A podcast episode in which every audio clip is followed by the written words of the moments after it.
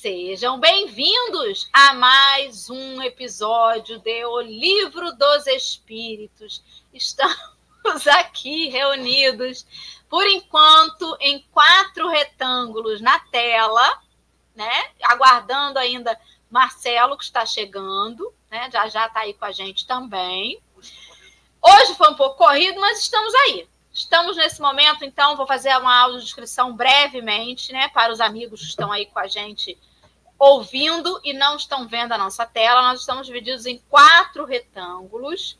No canto superior esquerdo tem uma tarja escrito O Livro dos Espíritos. E abaixo desta tarja estou eu, Adora. Eu sou uma mulher branca, eu estou com os cabelos alisados, é, meio douradinhos, né, com luzes, na altura do ombro. Estou vestindo uma camisa cinza e uma blusa de frio cinza escuro por cima. O fundo da minha tela é um ambiente escuro. E ao lado dá para ver ali uma bancada aqui à minha direita. E no retângulo superior direito da tela está Alexandre, que é o nosso intérprete de Libras. O Alexandre é um homem moreno, ele está calvo, tem uma barba e um bigode espessos, uma cor escura. Alexandre veste uma camisa numa cor amarelo clarinha, para mim parece um amarelo, não perguntei antes que cor que é, eu tenho dificuldade de ver cor. O fundo da tela do Alexandre é uma parede branca. No canto inferior esquerdo está Alessandra. Ale é uma mulher branca, de cabelo grisalho, ele está meio preso para trás, né? Na altura ali do ombro. Ela veste uma blusa de cor azul. É, esqueci de falar, ela usa um óculos de grau de armação levemente retangular. E o fundo da tela da Alessandra é uma parede branca com alguns enfeites pendurados, um semicírculo pintado ao fundo representando um sol, e à direita um armário em madeira. Ao lado da Alessandra, no canto inferior direito, está Henrique Neves. Henrique é um homem moreno, ele tem os cabelos castanhos, o cabelo dele está preso para cima, lá num coque na cabeça. Ele usa barba e bigodes espessos, escuros, e ele está vestindo uma blusa moletom na cor cinza. O fundo da tela de Henrique é uma parede cinza ao fundo, com o teto e a lateral na cor branca. E é isso, por enquanto, estamos nós quatro na tela. Quando entrar o Marcelo, eu faço a audiodescrição dele também. Uma boa noite para o Alexandre. Agradeço imensamente por você estar com a gente mais uma vez, né? Podendo levar o estudo de hoje para os nossos amigos surdos. E Henrique Neves, muito boa noite. Boa noite, boa noite a cada um dos companheiros que está aqui no estudo noturno. Muito obrigado pela presença. Ao companheiro que vai ouvir, a companheira que vai ouvir depois, seja muito bem-vindo. Que a gente tenha um ótimo estudo no dia de hoje e esperando ansiosamente pelo livro dos Espíritos com Marcelo. Porque eu sinto que o livro dos Espíritos e Marcelo a gente estuda, a gente aprende, mas falta um plus a mais, que é o Marcelo. Eu sinto falta dele. E, Ale, uma boa noite para você. Tudo bem com você? Boa noite, meu povo. A voz está ótima. A voz está perfeita, ótima.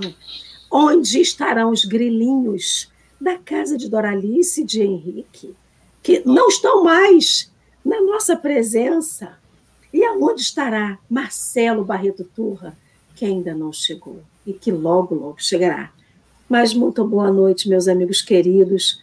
Como nossa querida Mônica colocou no grupo, café da manhã com café com o evangelho e janta com o grupo café com o evangelho, né? Então, a gente está aí buscando, correndo atrás, porque depois de tanto tempo, né, tentando correr em paralelo, correr juntinho, que já cansamos de correr atrás e não conseguir chegar a lugar nenhum, né? Então, embora para mais uma noite de estudo. Muito bem. Então, já estamos aí com o link que vai levar vocês lá para a página de hoje, que é, é, a gente vai falar hoje sobre as transmigrações progressivas. Então, está lá no Livro dos Espíritos, no capítulo 4, que trata da pluralidade das existências. Você que não tem o livro em mãos, acessa a plataforma Kardecpedia, que é a plataforma que reúne todas as obras de Kardec, entre elas o Livro dos Espíritos, que é o nosso estudo das quintas à noite, né? Hoje nós vamos falar das questões 189 até a questão 196. Confere, Alessandra, é isso mesmo? Você que organizou o banner? Muito bem. Não. Parte 1 no banner. Estava escrito? Então eu acho que eu errei para fazer o cartaz. Mas eu acho que ia inteiro, né? Mas enfim, antes da gente partir então para a leitura e os comentários, falem. É parte 1, um, porque essa parte da transmigração progressiva é maior, então Marcelo dividiu parte 1, um, parte 2, é da 189 ou 193, depois teremos os, o reticências. Então é isso. Então nós vamos até a 193, perdão, tá? Me perdoem. É Nada que a gente... como ter uma pessoa que estudou, né? Nada como ter alguém que estudou. e é porque a gente veio de uma tomada agora, né? Eu estou sentada nessa cadeira aqui desde as sete da noite fazendo estudo. Então, tô assim ainda entrando no eixo. Henrique, você que já está no eixo Opa. desde as sete da manhã ouvindo o Café com o Evangelho, faz a prece, abençoado, para a gente poder, para eu poder me harmonizar. Vamos lá, quem puder, quem se sentir confortável, paralisar um pouquinho as atribuições, dar uma respirada fundo, agradecer pela oportunidade de estar aqui, aprendendo um pouquinho mais sobre esse nosso mundo espiritual, sobre esse nosso plano espiritual, sobre esse pós-vida, sobre esse conhecimento de nós enquanto espírito. Que a vida do nosso dia a dia nos ensina tanto sobre esse nosso lado material, que a gente possa, nesse momento, dedicar o conhecimento desse nosso lado espiritual, das nossas potências, das nossas atribuições, das nossas faculdades, que a gente nem sempre tem acesso aqui enquanto encarnado, mas que faz parte do nosso ser, do nosso eu existencial. Agradecer a oportunidade de estarmos reunidos entre amigos, um momento de felicidade, que todos que vão ouvir depois ou que estejam ouvindo agora possam receber um, um abraço caloroso da espiritualidade, de agradecimento por, esse fortalecimento de cada um. Que assim seja. E Graças a Deus, sabia que a prece. Nada como uma prece, Marcelo Barreto Turra está no meio de nós. Eu sabia que a prece do Henrique ia materializar Marcelo na tela. Então, amigos, vocês que estão aí ouvindo e não estão vendo a tela, eu preciso contar que nesse momento estamos agora em três quadradinhos em cima: Dora, Alexandre e Henrique, conforme já descrito, né? Alessandro e Marcelo embaixo. Marcelo chegou na tela, este homem branco, de cabelos castanhos, cortadinho para o lado, óculos de grau, de armação arredondada barba e bigodes espessos, grisalhos, uma camisa cinza e o fundo da tela, uma parede branca com alguns quadros. Marcelo, que bom. Tá vendo? Dizem que é assim, quando a gente ora, o nosso mentor vem. Fala, Marcelo. olha só, vocês não acreditam. Eu saí daqui para fazer uma palestra na Casa Espírita aqui. Eu cheguei em casa nove e cinco. Só que eu fiz uma descoberta, que eu liguei meu notebook e não conectei o fone de ouvido. Uma coisa normal, que em todo computador quando você enfia o fone de ouvido, o que, que ele faz? Ele reconhece. O meu não reconheceu. Não, simplesmente não reconheceu o fone de ouvido. Aí, aí deu uma mensagem vermelho para atualizar. Aí tive que reiniciar. Aí foi encosto. Aí demora, né? Estamos aí. Perdão pela demora. Vamos à transmigração progressiva. Uma sensação umbralina que eu tenho Posso compartilhar algo umbralino da minha pessoa? A minha senhora gosta de coisa fervendo. Aí eu fiz um chá para ela, eu botei uma caneca térmica da, da China, que ela, em vez de manter, ela ferve a água. Tá aí, ó, ela queimou a língua. E tá aí, agora vai fazer o café com a língua dormente. Porque antes ela jogava, reclamava que tava frio. Tá muito frio isso, não dá pra beber. Agora tá ali, ó. Sinto gosto Vamos. de nada durante três dias. Vamos lá. Marcelo, vou começar. Ah, não, vou começar com o Henrique, seguindo a ordem. Eu vou abrir aqui para poder esfriar, senão não bebo. Então vamos lá. Conforme a gente falou, vamos iniciar aí. Já falei onde é que a gente está em relação ao estudo. E a questão 189, que vai ser a primeira da noite, é onde Kardec questiona se desde o início de sua formação goza o espírito da plenitude de suas faculdades. E aí eu vou pedir para menino Henrique fazer, por favor, a leitura da resposta. Não, pois que para o espírito, como para o homem, também há infância. Em sua origem, a vida do espírito é apenas instintiva. Ele mal tem consciência de si mesmo e de seus atos a inteligência só pouco a pouco se desenvolve. É. Muito bem. E aí, gente, quer comentar, Henrique? É porque a gente está falando um pouco da, da, da, da, do espírito que passa por todos aqueles reinos até vir do reino nominal, onde ele tem consciência de si. Não é? Não, ele botou o espírito com E maiúsculo. Aí a gente entende que é a partir já da razão. Aí. Mas... É, é.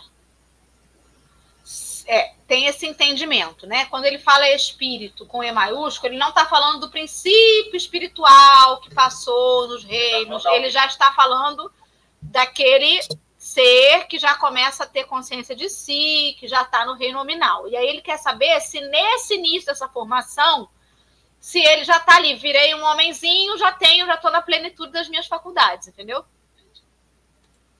E aí eles respondem que não.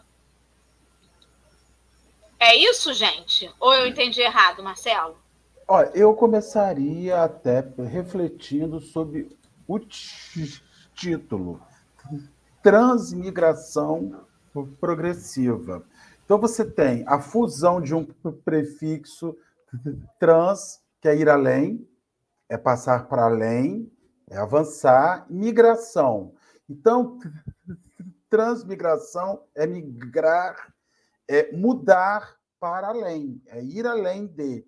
Então, quando você vê transmigração progressiva, você tem um título até redundante, porque migrar para além é progredir. Mas ali Allan Kardec vai reafirmar esse negócio, né, título. Então ele está dizendo ali que o espírito ele está frequentemente transmigrando, que ele migra para além, que ele vai avançar. E ele vai até na resposta dizer assim: ó, não tem mais existência instintiva e possuem apenas a consciência de si mesmo e de seus atos. Não é senão pouco a pouco que a inteligência se desenvolve. Então o espírito, ele vai ainda que ele seja consciente, ainda que ele não tenha chegado ao seu a sua amplitude de perfeição, ele está viajando num crescimento que vai proporcionar a ele. E acho até que isso daí é, não ser, é, é, um, é um processo que me ajuda muito enquanto pessoa a não invalidar inferiores. Sabe? Eu não invalido inferiores. Porque o estado de inferioridade que alguém em relação a mim ou em relação ao mundo esteja é relativo, porque vai passar. E se eu não ficar alerta em mim, o tempo que eu gasto com a inferioridade alheia, eu perco no meu crescimento. E quantas, quantas vezes né, nós já ficamos assim: olha, Fulano, Fulano vai ser nada na vida. 20 anos depois você descobre que você está no mesmo lugar daquele que, que, questionava o fulano que não é nada na vida. E o fulano? Já foi. Está indo aí, ó, vida fora. É, até mesmo que plenitude é essa, né? Essa totalidade de que nós nem temos ciência ainda do que é essa plenitude. Não, até agora a gente não tem a plenitude. É, não. Sim. Kardec não sabia do que a gente estava perguntando. É, porque. Não, sabia. Não, qual é essa plenitude? Qual é, qual é esse ponto de plenitude? É. O que, que ele quer dizer com plenitude de suas faculdades, né? Plenitude é. Saber toda a potencialidade. A gente não sabe até A hoje. gente não sabe até hoje. A gente olha quem está estudando aí e olha. A gente lê livro do médio aí, é cada potencialidade, você fala, meu Deus do céu, mentira que tem isso. E você faz, tem isso. Livro do ainda- médium. A gente ainda a gente ainda está no momento de instrução. É, é isso aí. A gente ainda está no momento de instrução, não de aplicação. A gente está aprendendo com a possibilidade de ir aplicando junto. Mas o processo é é muito mais instrutivo. A gente está começando a sair da ignorância para avançar na prática. Interessante.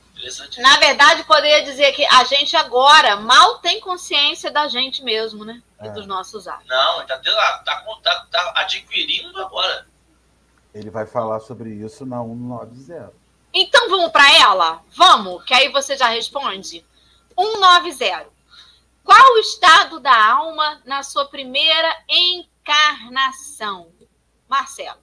Ele vai responder. Eu vou, eu vou ler no meu livro aqui, porque eu não consigo ler essa coisinha pequena que está aí. O meu livro, a tradução é um pouco diferente, né? É um livro da ID, Instituto de Fusão Espírita. Ele diz assim: o estado da infância na existência corpórea. Sua inteligência apenas desabrocha. Ela se ensaia para a vida. E ele faz essa relação muito interessante que os espíritos fazem, o nosso processo espiritual ao processo de crescimento material, material humano. Você vê que até em relação a isso, o animal irracional, ele cresce mais rápido. Né? O animal racional, às vezes tem 50 anos de idade e tem comportamento de filhote. tem 60 anos de idade e tem comportamento de filhote. Ou seja, ainda imaturo, porque ainda que ele tenha toda a instrução e toda a consciência de si próprio, ele tem a título de informação. Não tem, ele sabe, mas não faz. Então você vê que o animal irracional, ele ou ele se desenvolve com um ano e se liberta. A maioria dos animais, mosquito, gente, mosquito vive três dias. Ele sai do estado de larva ao estado de inseto e sobrevive uma semana. Ele já se torna adulto. O gambá, eu, tadinho do gambá, gente. Sabe quantos anos é estado de vida de um gambá? Tão bonitinho. Quatro. Um gambá com quatro anos de, de existência Gente, morre, é um, é um idoso. Metabolicamente falando, morre. Então, ele, ele compara isso. E ele vai falar o seguinte: quando você olha para uma criança, você vê um ser humano, você vê uma, um autoconhecimento, ele se identifica no espelho, ele tem ideia da sua individualidade, ele tem ideia sobre si próprio, mas ele tem limites sobre as escolhas. Ele não consegue fazer todas as escolhas ainda. E muitas vezes, pior do que isso, quando escolhe, escolhe errado. E aí você vai vendo o quanto. Aí você repete para o seu filho assim: quando você for, se você for adulto, você vai entender que o papai te falou hoje, por que, que o papai te negou, por que, que mamãe não deixou. E o mundo espiritual olha para a gente assim, olha para Marcelo e fala: Meu Deus, ele ainda está engatinhando, ainda faz nas fraldas. Oh, Deus. Ale. Ale, quer falar, querido?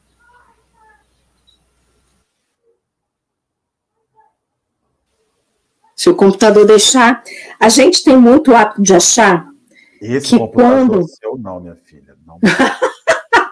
A gente, eu acho que a gente tem muito hábito de pensar que o plano espiritual, que todo mundo que desencarna, ou todo mundo que está no plano espiritual, né, que, que já viveu um dia, que hoje está lá no, no plano é, espiritual, é quase que um espírito puro, ou um espírito muito evoluído. E o que ele faz uma comparação é que aquele espírito, né, o que, que nós éramos quando a gente foi, eh, foi criado simples e ignorante lá atrás. Então, é sobre isso que ele fala, né? Então, essa progressão de nós, espíritos conscientes, como que a gente era? Se a gente hoje olha para uma criança e entende que a criança não sabe qual que é a potencialidade que ela tem, o que ela pode chegar a ser dentro daquela existência, assim somos nós como espírito. Né? Então, quando ele fala qual o estado da alma na sua primeira encarnação, a gente acha que a gente já nasceu o quê? Sabedor de tudo, que a gente já sabeu, nasce, nasceu já sabendo que a gente está expert no assunto. Não basta, basta assim a gente olhar, hoje estamos em 2023, a gente olhar para a década de 50, a década de 60, a década de 70, o que foi aqui recentemente que a gente viveu, há 100 anos atrás, se a gente vê a história, a gente vê como que o ser humano já mudou. E por que, que o espírito teria que nascer já sabendo de tudo e a gente, nessa progressão do que a carne tem, é como se não acompanhasse, né? Então, da mesma forma que a gente vai crescendo moralmente, vai habitando outros planetas, assim também o nosso espírito, né? Quando a gente eh, se percebe espírito consciente, esse espírito com E maiúsculo, né? Já detentor do seu livre-arbítrio, das suas escolhas, nós éramos muito mais inferior, não é inferior, né? Mas atrasado seria a palavra certa.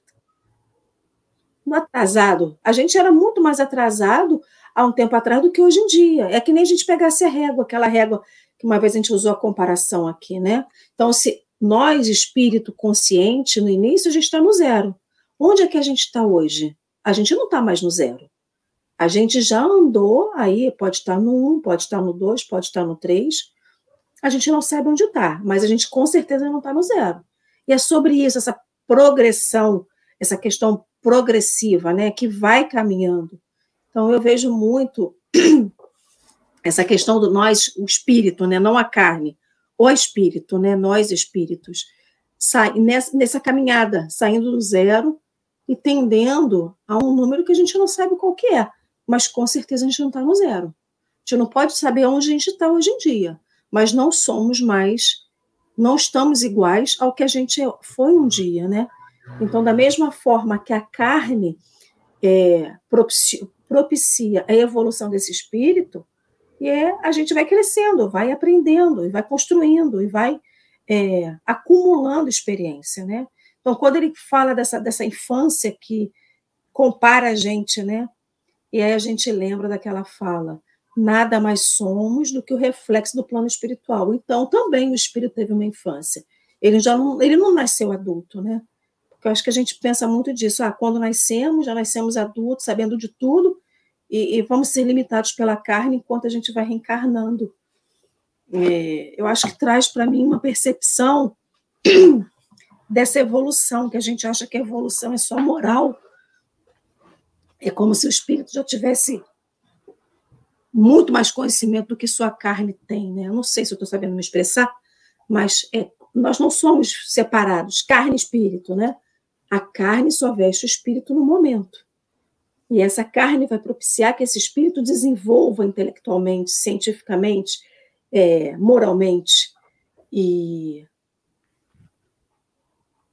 é, é, é, esse conhecimento que o espírito vai acumulando para que ele possa continuar caminhando, né? Então, já que você já está empolgada aí falando, eu já vou ler a 191 para você, tá? As dos nossos. O quê? Peraí. É isso mesmo. As dos nossos selvagens são almas no estado de infância, é a questão 191. Aí infância. vem, desculpem, aí é que o povo vem em cima de Kardec, não é não? Fala a verdade. Marcelo já até balançou a cabeça. Vai, Ale. Infância relativa, mas já são almas desenvolvidas, pois, nu, pois nutrem paixões. Vai ler a 191.a direto? O povo reclama, né? Estão querendo reescrever o livro dos Espíritos por conta de coisas como essa aí, que ele colocou as dos nossos selvagens, dizendo, dizendo que, que das tribos, de não sei o quê, ah. dizendo que Kardec estava agindo com preconceito, entendeu? É, eu não senti. É porque ele não estava na Europa. Ele vai da época dele. eu acho que tem Mas assim, em momento nenhum ele disse quem era que ele estava dizendo que eram os selvagens ali, né? É porque o povo já lê na defensiva. Posso o povo comentar? veste carapuça. Eu posso comentar uma coisinha sobre isso? Olha só. Um dos princípios de ciências, que é um dos, dos suportes da doutrina espírita, é o princípio da ciência. E a ciência, ela é, é instigante. Ela precisa chamar você. A ciência não é que ela fuja à ética, nem fuja à moral, mas é, ela precisa instigar para saber se todas as pessoas são realmente iguais. Você, por exemplo, quando você escuta um homem público hoje, no século 21, em 2023, dizer que os negros têm menos capacidade, menos coeficiente de inteligência que um branco, porque o cérebro dele, ali você vê a má fé. Porque você não tem cientificamente qualquer comprovação. A época de Allan Kardec, você tem que compreender quando ele fala infância relativa, porque todo o conhecimento que você tem não parte do que o outro sabe, parte do que você sabe. Então, você tem certeza, na, em Rio das Ostras, na vida que você leva, você acha que há pessoas que têm vida inferior a você.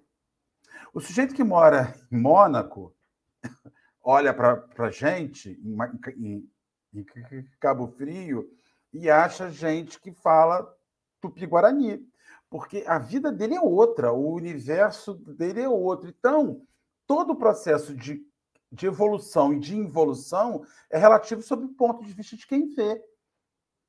Entendeu? Então, assim, para uma pessoa que tem um, um, uma vida numa zona rural, para uma pessoa que tem uma vida numa floresta, o universo dele é aquele. Aí você fala assim: nossa, como ele é atrasado.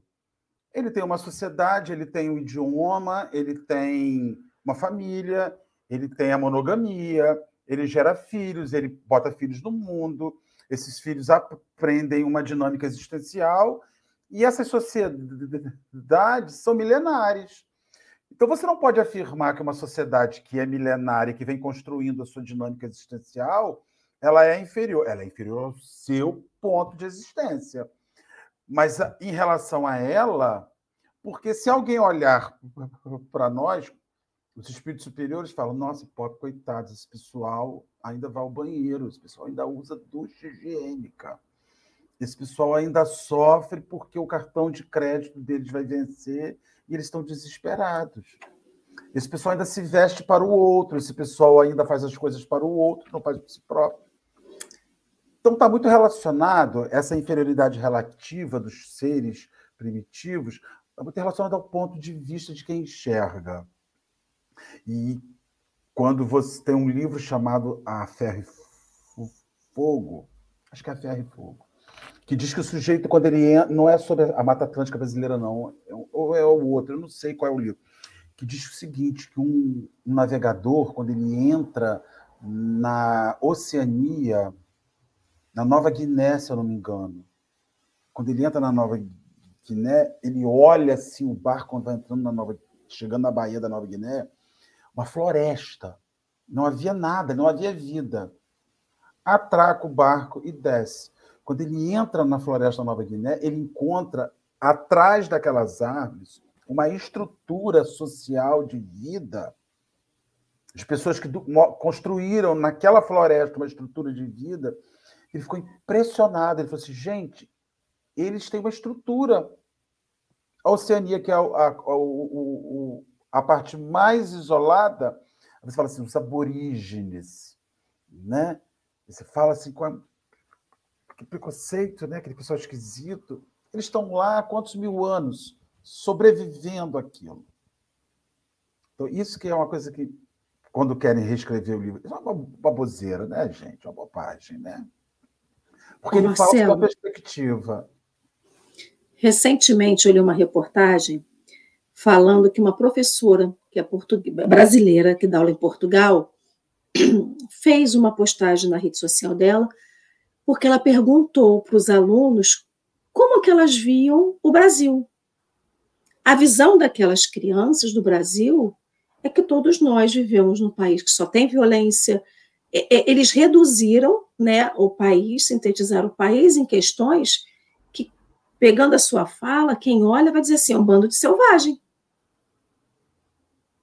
Tem gente que você fala assim: olha, vamos visitar tal lugar. Tem gente que nunca viu a galinha, acha que galinha se compra na gândula, na gôndola do mercado. Então você fala assim: vamos então tal lugar. E aí você fala assim, porque eu já escutei isso, ah, mas se a gente vai numa fazenda, o que, que você vai encontrar? A gente acha que vai encontrar galinha depenada.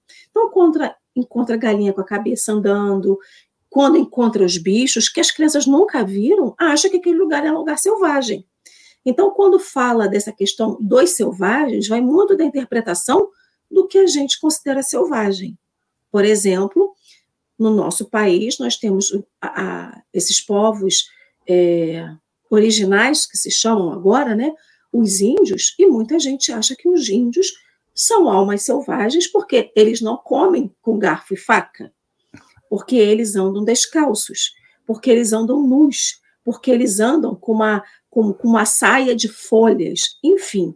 O nosso preconceito, essa questão preconcebida de como é determinado local ou determinado povo, faz muita gente acreditar que aqueles que não são iguais a gente são inferiores ou são atrasados.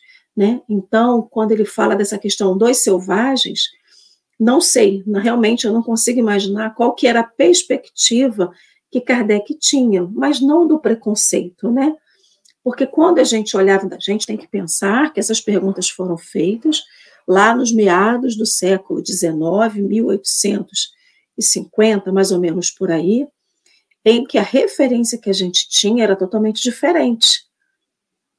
Essa referência a gente tinha até pouco tempo atrás. E tem gente que ainda tem a mesma referência falando desses povos, que sejam os aborígenes da Austrália, que sejam os índios daqui do Brasil, ou qualquer outro povo original, ou seja, aqueles povos muito ancestrais de determinadas localidades, né? Então eu vou partir para 191A, tá, gente? Então, né, porque ele tinha dito antes que eles eram de infância relativa, mas já seriam almas desenvolvidas porque nutriam paixões. Aí Kardec pega o gancho e pergunta: então as paixões são um sinal de desenvolvimento, Henrique? De desenvolvimento, sim. De perfeição, porém, não. São sinal de atividade e de consciência do eu. Ao passo que na alma primitiva, a inteligência e a vida se acham no estado de germe.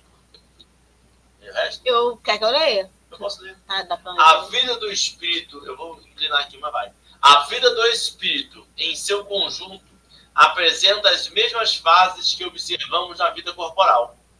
Ele passa gradualmente do estado de embrião ao de infância, para chegar, percorrendo sucessivos períodos ao de adulto, que é o da perfeição, com a diferença que para o espírito não há declínio, nem decrepitude, como na vida corporal que a sua vida que teve começo não terá fim, que imenso tempo lhe é necessário, do nosso ponto de vista, para passar da infância espírita ao completo desenvolvimento, e que o seu progresso se realiza não num único mundo, mas vivendo ele em mundos diversos.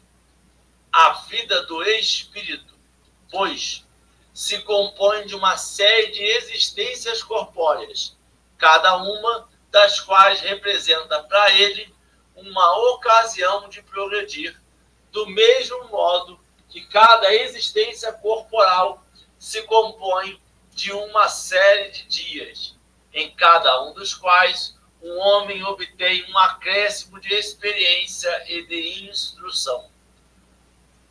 Mas assim como na vida do homem, há dias que nenhum fruto produzem, na do espírito há existências corporais de que ele nenhum resultado colhe, porque não as soube aproveitar. Preocupante, né? Preocupante! preocupante essa última frase. Porque parece que a lei do progresso pode dar uma escapulida de vez em quando. Não, dá uma estagnada. Então. Escapulida, não. Você não regride, mas você fica ali. É Essa aquele nota- pontinho de roupa que você jura que vai guardar e fica na ponta da cama. Essa nota, ela é a síntese da transmigração. Ela é a síntese, porque ele está dizendo ali, olha, você vai como um dia, tem um dia que você está muito bem, tem um dia que você está muito ruim, tem um dia que rende, tem um dia que nada rende. Assim é a encarnação. Agora, você não dá ré. Isso que é bacana, foguete não dá ré. Eu vou usar isso para quando eu chegar no planeta. Foguete não dá ré. E a gente vai, vai observando. E a paixão como elemento de evolução. Engraçado, né? Porque como é que você consegue sair do instinto para a paixão, que é um rudimento de amor? É um rudimento de algo, mesmo que seja uma coisa rudimentar, que seja uma coisa grosseira, apaixonar-se por qualquer situação é o primeiro sentimento de envolvimento real por qualquer coisa. O instinto não te fixa. O que te fixa é a paixão. É quando você se apaixona por um lugar que você fica. O instinto animal faz que você se mova para onde tem comida. Um animal.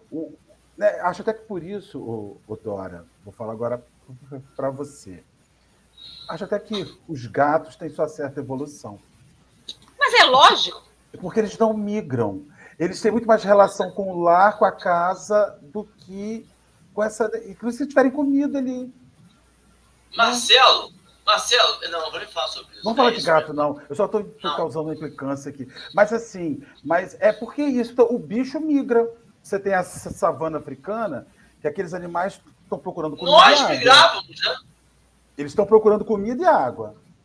Comida e água. Se não tiver que eles vão andar. A gente não.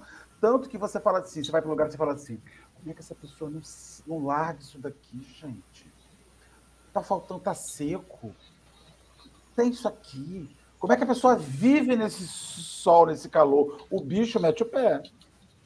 Porque ele é guiado pelo, pela sobrevivência. O apaixonado luta pela permanência. O apaixonado luta pela permanência. E já é um resíduo de crescimento espiritual. Até que você consiga compreender, converter esse, esse rudimento de amor, porque a paixão ela é um rudimento de, de amor, né? uma das maneiras, um dos rudimentos do amor é a paixão. E ela vai fazer com que você encontre um sentido existencial. Então, não tem jeito. A gente vem do instinto, migra para a paixão, que a paixão já é a lucidez, já é a, a pouca, pouca consciência manifesta, né?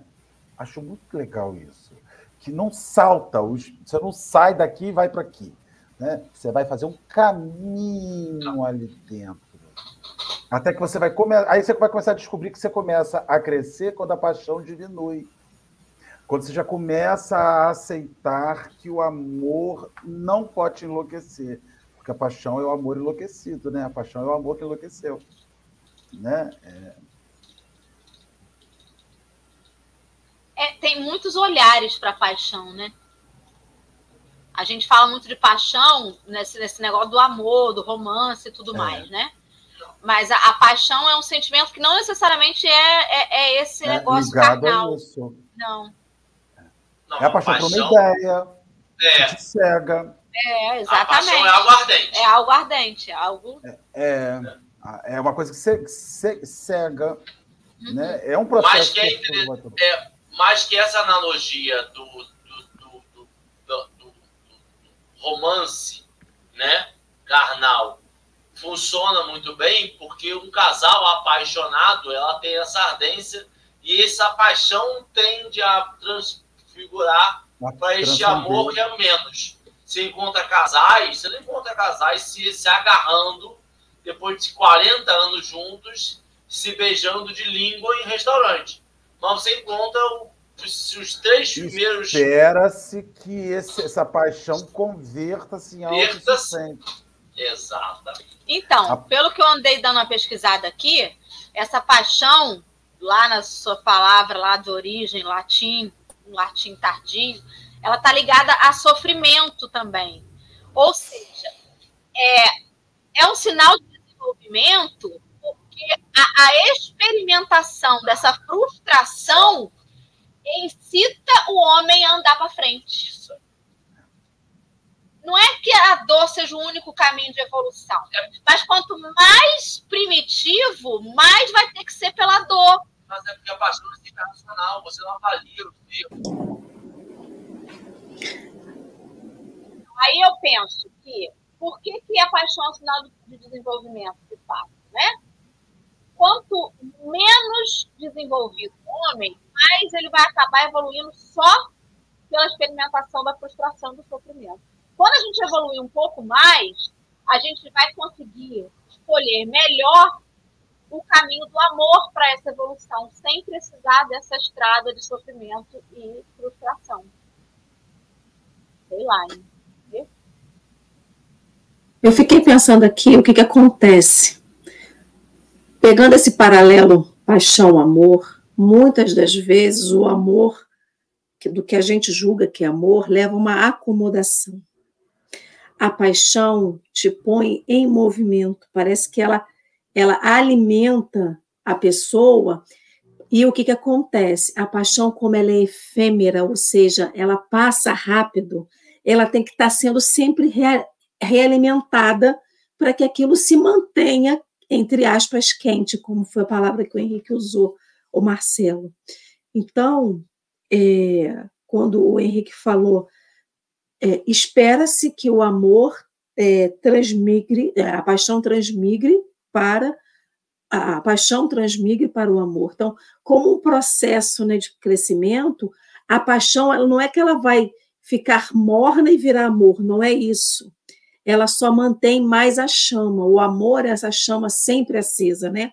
E não é o amor carnal, não é o amor entre pessoas, é o amor pela ideia, é o amor que se matura por uma opinião, né? Então, se uma ideia, uma paixão por uma ideia, por uma opinião, por uma bandeira, ela leva uma coisa que acaba sendo doentia, e aí leva o sofrimento, parece que é um, um desencadear de ideia, né? Então, é, o amor por uma ideia faz esse processo ser amadurecido, ou seja, é esse, essa questão progressiva, né? Então, não é que ela vai ficar morna, não é que o, que o amor é morno, não é isso. Ele só mantém mais esse quente mais tempo porque ele se alimenta de uma forma positiva, né? E a paixão não, porque você tem que estar sempre alimentando. É como se fosse uma máquina que nunca descansa porque ela tem que estar sempre acesa. O amor não, ele consegue descansar, mas ele consegue manter aquilo. Aí a gente pode pegar o paralelo, né? Do amor carnal, do amor é, ágape, do amor pela ideia, do amor, é, enfim, pela profissão, é, dos dobramentos, né?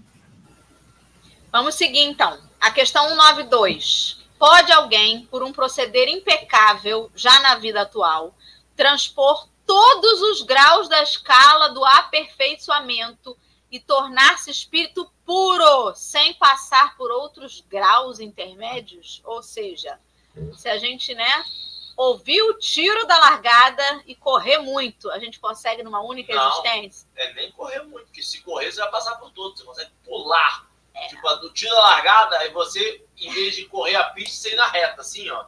Que aí você sai lá no meio. João Marcelo, do pulo. Sua vez, Marcelo. Seu microfone, amor. Seu microfone, querido. Gente, pelo amor de Deus, Jesus. Nossa Senhora do chuveiro elétrico, me dê resistência. Não, pois o que o homem acredita ser perfeito está longe da perfeição. A gente volta à questão 191. Assim como a infância é relativa, o crescimento também é relativo. Você acha que uma pessoa está. Gente, toda hora você vê uma pessoa muito religiosa, muito grande, dá um tombo em si própria. Está longe da perfeição. Há qualidades que lhe são desconhecidas. e que não pode compreender. Ou seja, tem coisas por aí afora de grandeza que nós nem conhecemos ainda. Não sabemos o que é. Ele pode ser tão perfeito quanto permita a sua natureza terrestre, mas isso não é perfeição absoluta. É relativa ao lugar que ele vive. Isso eu estou colocando aqui agora, porque eu sou um revisor de Kardec.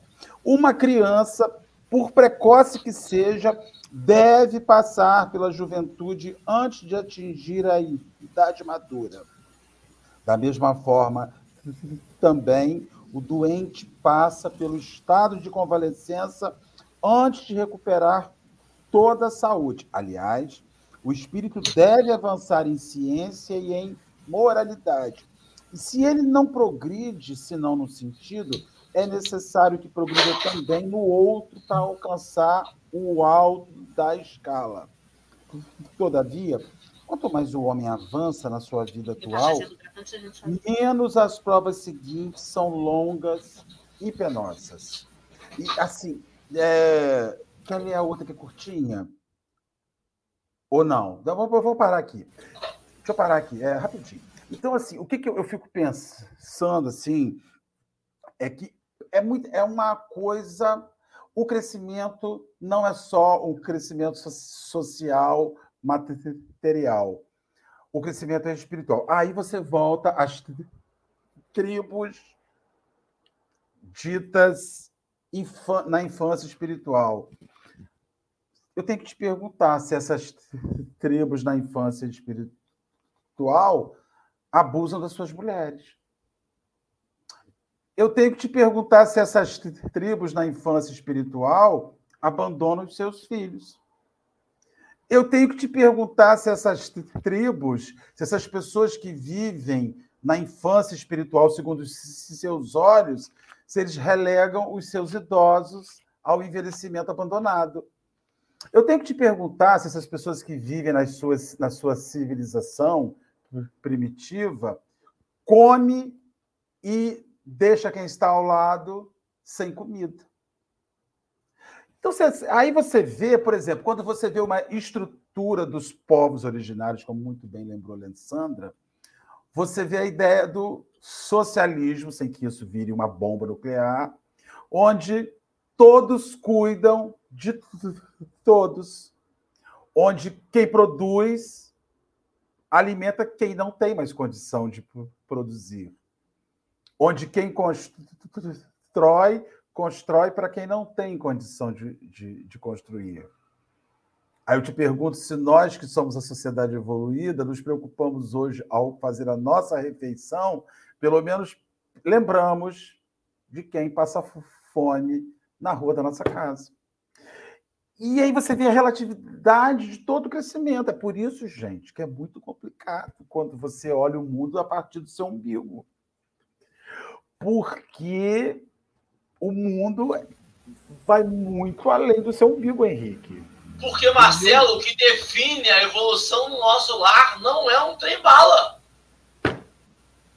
Hum? Não é um trem-bala, não é. Lá eles falam por hologramas. Lá, no, as terras evoluídas têm tecnologias que nós conhecemos. Não é sobre a tecnologia que nós conhecemos, é sobre a moralidade dos espíritos que lá moram.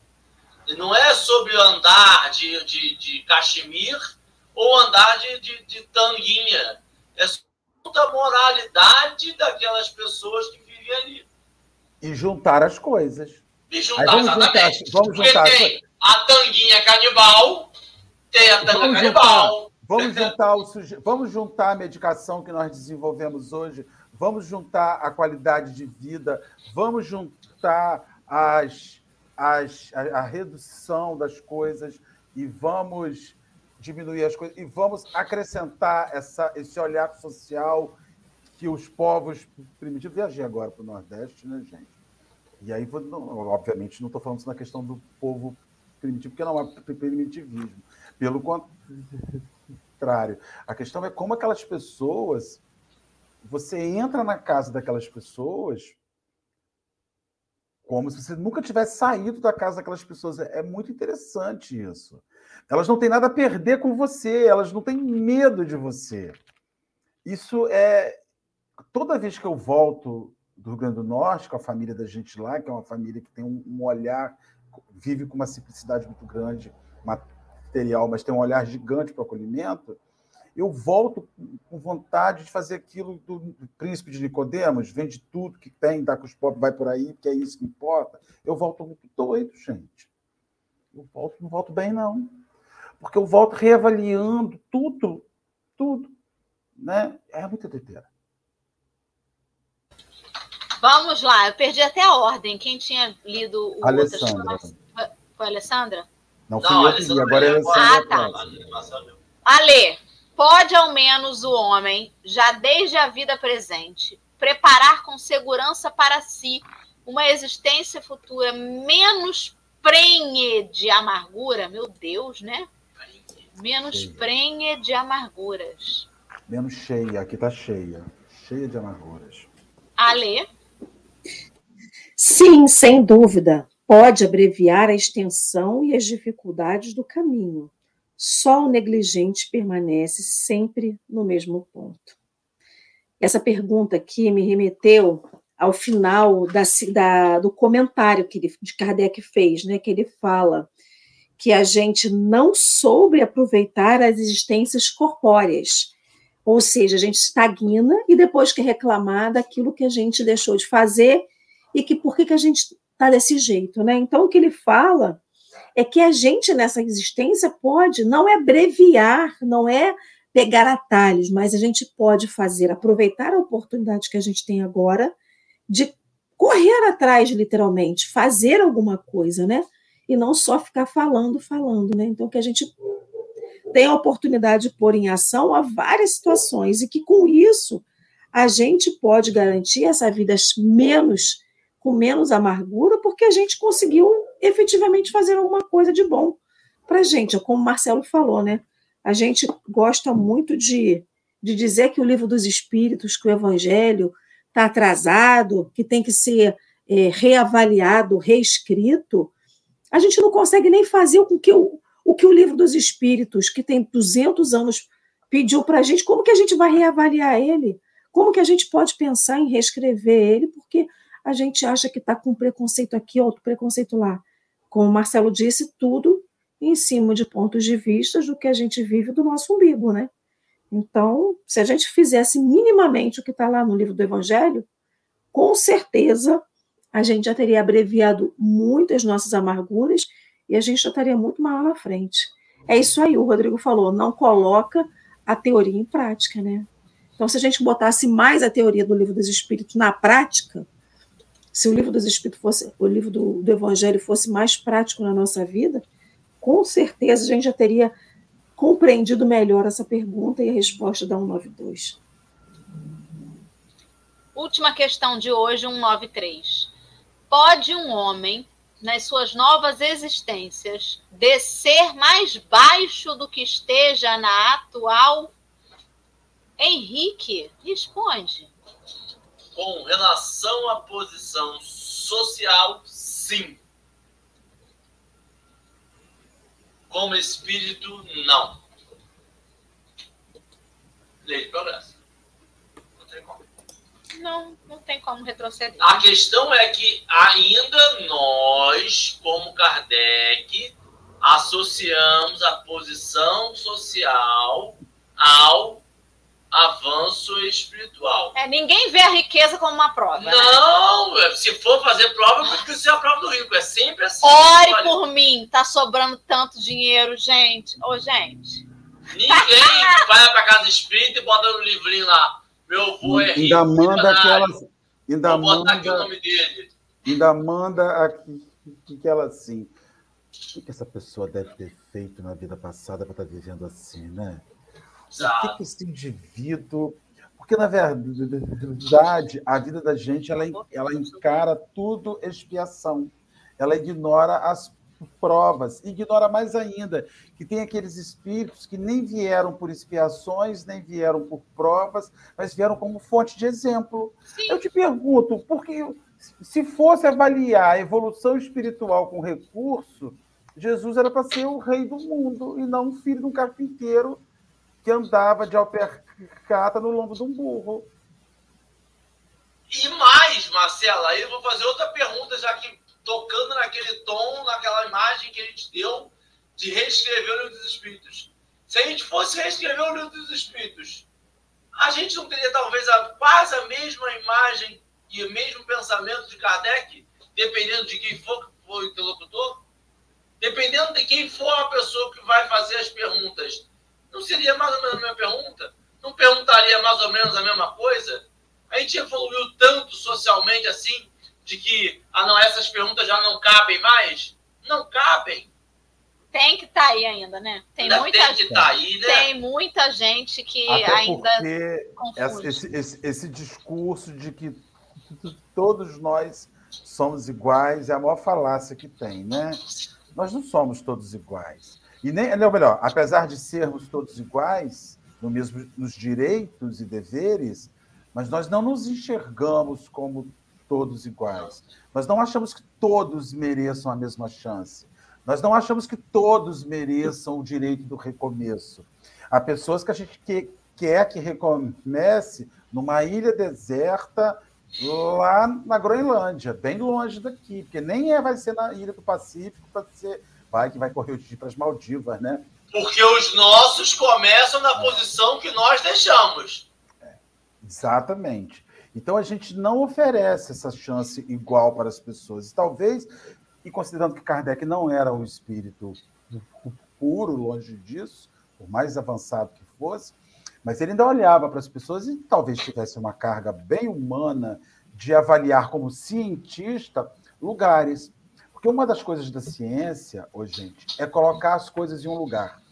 A filosofia deixa as coisas soltas, ciência não. Ciência tem que ter a tabela periódica, ciência tem que ter o, o cálculo matemático, ciência tem que ter a, o cálculo estrutural. Tem, ciência tem que ter. A ciência ela precisa trabalhar de uma construção. Então, quando você, você pega a pedagogia kardeciana, quando ele vai descrever 200 tipos de, de espíritos, todos aqueles, depois aquilo foi reescrito. Você reduziu batedores, zombeteiros a espíritos em categorias. Entretanto, pedagogicamente, ele precisa construir um caminho. Então, quando ele vai falar sobre civilizações, ele tem que construir um caminho, nem que seja um caminho para você discordar, nem que seja um caminho para você ter um, um bug. Né? Você precisa possuir esse caminho para onde você vai. E a ciência precisa te dar esse caminho. Nem que seja para revisar em algum instante da sua cabeça, mas você tem que ter isso. É isso, Marcelo, porque algumas pessoas podem ter esta pergunta, podem ter esta dúvida. A questão não é o que o Kardec falou. O livro do Espírito só precisaria ser reescrito se as respostas dos espíritos não se adequassem ao momento. E não é o que acontece. A gente não encontra um espírito fala assim, é, a escravidão é isso mesmo, vocês estão nesse momento aí, taca-lhe pau. Não, não fala isso. Ela fala, cara, olha só, vocês estão fazendo, talvez precise rever.